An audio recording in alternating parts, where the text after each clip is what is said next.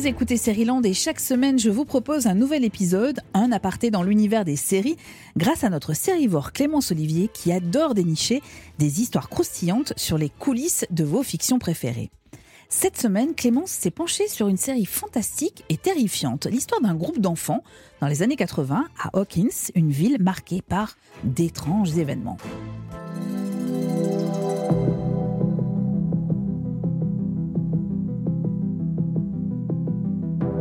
Vous avez sans doute reconnu la musique du générique de Stranger Things. Quand la série sort sur Netflix, c'était euh, l'été 2016, le succès est fulgurant. Les spectateurs adorent cette fiction qui grouille de références au cinéma des années 80, comme E.T., les Goonies ou Alien.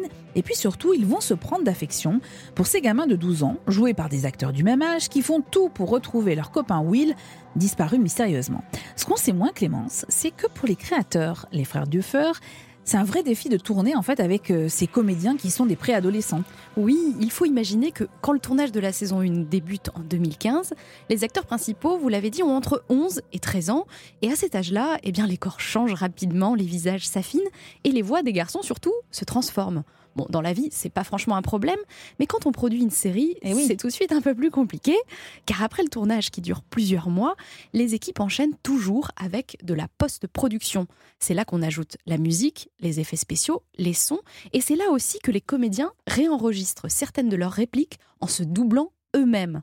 Sauf que entre le tournage de la saison 1 à l'été 2015 et la post-production au printemps 2016, les voix des acteurs ont changé. Et notamment celle de Gaten Matarazzo, le comédien qui joue Dustin. Vous savez, c'était le, rigolo, celui avec, ses, joues rondes. voilà, sa casquette vissée sur la tête et son cheveu sur la langue. Hey, Nancy, there's a slice left if you want it. Sausage and pepperoni. Hold on. Bon, ça, c'était sa voix quand il a tourné la saison 1, mais quelques mois plus tard, il a commencé à muer et sa voix est devenue un peu plus grave.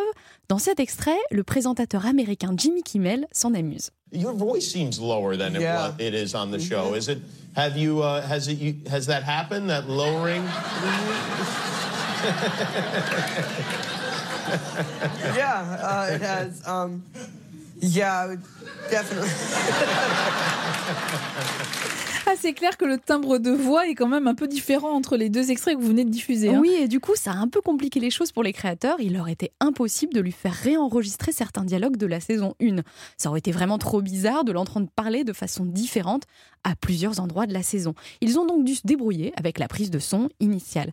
Et, pour la petite anecdote, faut savoir qu'en version française, c'est une femme, une comédienne, qui double Gaten Matarazzo dans les deux premières saisons. Je vous laisse écouter. Alors, on a des barres de céréales, des bonbons, des des Smarties, des Pringles, des petits gâteaux, une pomme, une banane et des fruits secs. Tu rigoles Bah non, on a besoin de prendre des forces pour notre mission. Il faut qu'on soit endurant.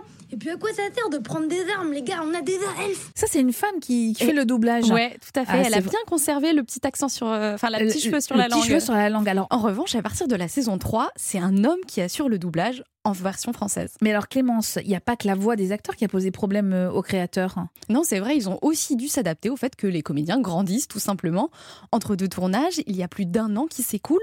Et quand on a 13 ans et qu'on est en pleine croissance, un an, ça peut changer beaucoup de choses. Pour que le physique des comédiens colle parfaitement avec la narration et pour éviter de devoir tourner à toute vitesse, les frères Duffer ont donc choisi de faire démarrer l'intrigue de la saison 2 un an après les événements de la saison 1 comme ça, les comédiens grandissent en même temps que leurs personnages. On est alors à l'automne 84 et les préados fêtent Halloween, déguisés en chasseurs de fantômes. Oh, j'adore vraiment ce déguisement. Allez, la dernière. Non, encore une petite, s'il. Allez. Oh, allez, en cours. Attends, chante pour moi. Oui, doucement. Les créateurs de la série feront la même chose pour la saison 3, avec un saut dans le temps d'un an, une fois encore. Et à l'écran, ça fonctionne bien. Eh bien oui, finalement, ces ellipses permettent de renouveler l'intrigue, de faire évoluer le caractère des personnages. En saison 3, par exemple, Dustin tombe amoureux, Mike gagne en indépendance, Will, lui, a du mal à grandir, il aimerait continuer à jouer à Donjons et Dragons avec ses copains. Voilà, tout ça, ça permet d'intégrer d'autres enjeux dans le récit. Et d'ailleurs, pour Matt Duffer, l'un des créateurs de la série, la contrainte s'est même transformée en atout voir grandir les acteurs et leurs personnages en quasi temps réel, finalement c'est une façon pour le public de s'y attacher. Et quand on voit les audiences de la saison 3 visionnées par plus de 40 millions de spectateurs dès la première semaine de diffusion, on se dit que la stratégie a plutôt bien marché.